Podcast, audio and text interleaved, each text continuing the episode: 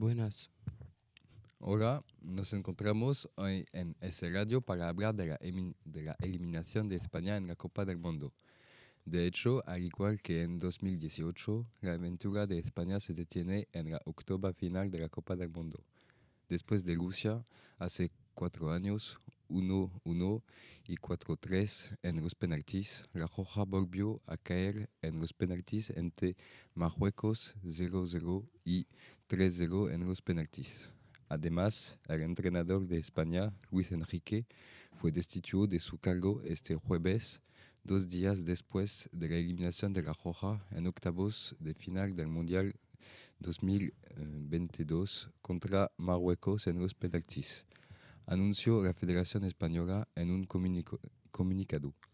Nombrado a la cabeza de España en julio do- de 2018, hizo en, en paréntesis entre marzo y noviembre de 2019 para llo- llorar a su hija y luego lleva a España a las semifinales del Euro y a la final de la Liga de las Naciones, llegado a ser criticado por su estilo de juego de posesión estéril, aún no, se ha anunciado el nombre de su sustitu- sustituto para reemplazar eh, al antiguo entrenador de la Jo- Jora.